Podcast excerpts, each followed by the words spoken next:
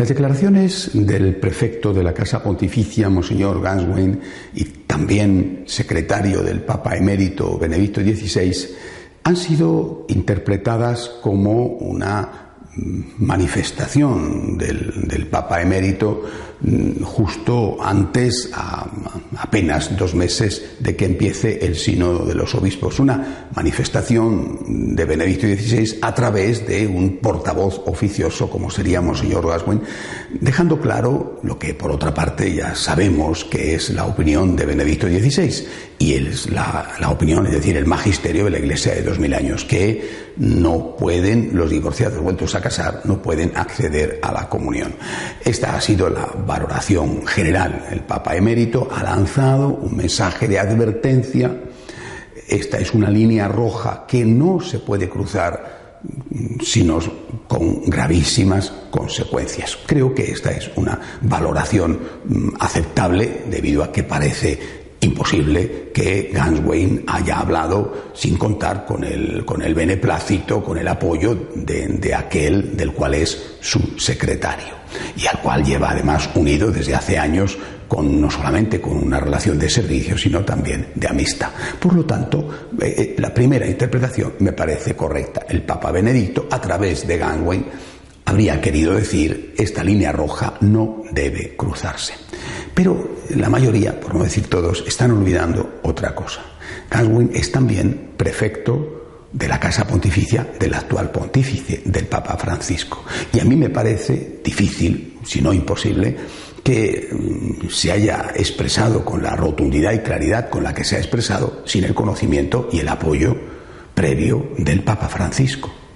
Por lo tanto, también se podría interpretar como que el Papa Francisco, a través del prefecto de la Casa Pontificia, está diciendo esta es una línea roja que no se puede cruzar.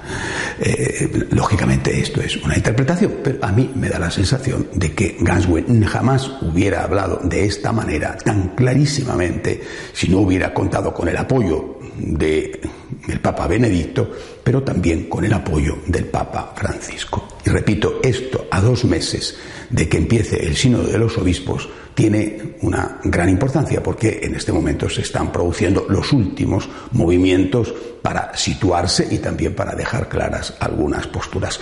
¿Qué puede pasar eh, después del sínodo? Bueno, eh, parece ser eh, lo que en este momento por lo menos podemos aventurar es que como mucho en este tema de la cuestión de la comunión de los divorciados, como mucho puede salir lo del el camino penitencial, que sería una especie de solución ambigua que después se utilizaría para ser una especie también de trágala donde todo valiera, ¿verdad?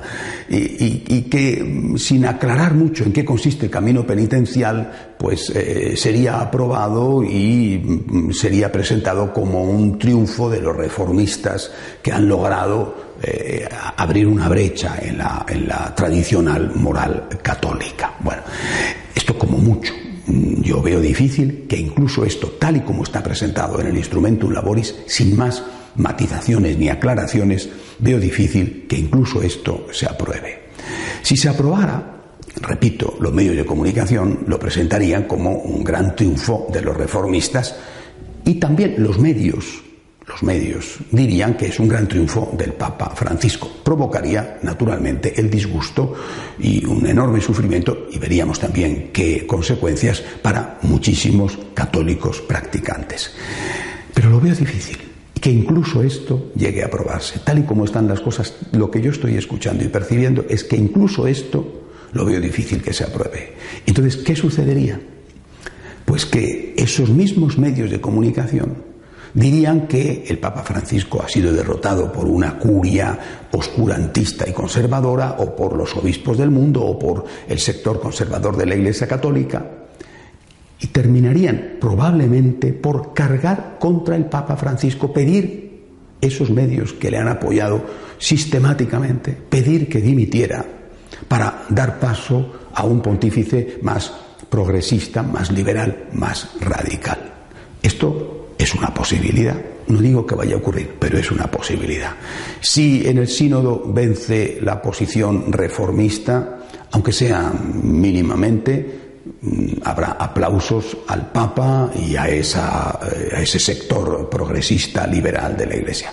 Pero si eso no es así, habrá críticas contra el Papa y habrá, por supuesto, críticas contra ese sector. Será ese sector el que probablemente criticará al propio Papa. Por eso yo creo que se está intentando, no solamente con estas declaraciones de Monseñor Gaswin, sino con las de hace un par de semanas del cardenal Casper, se está intentando sacar al Papa del debate.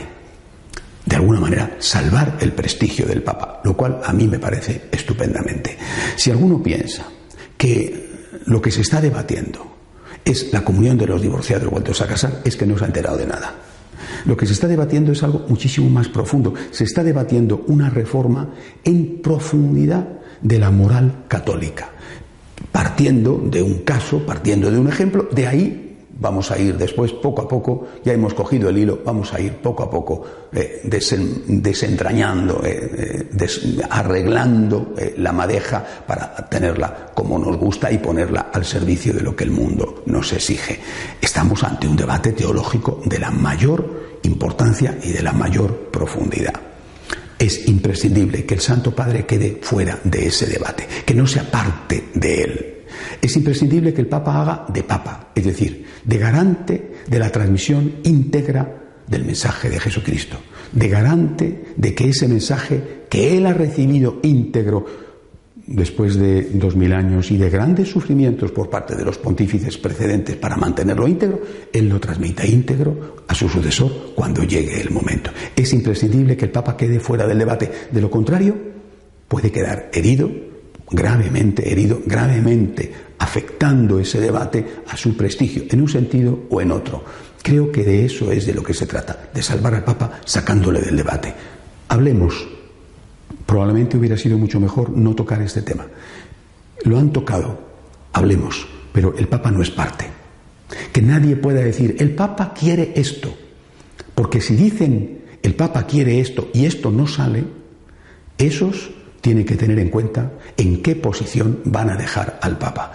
Gaswin y Casper estoy seguro de que lo han entendido correctamente, si es que no están hablando de encargo. Lo han entendido correctamente y están diciéndonos, el Papa no quiere esto. El Papa no quiere el cambio.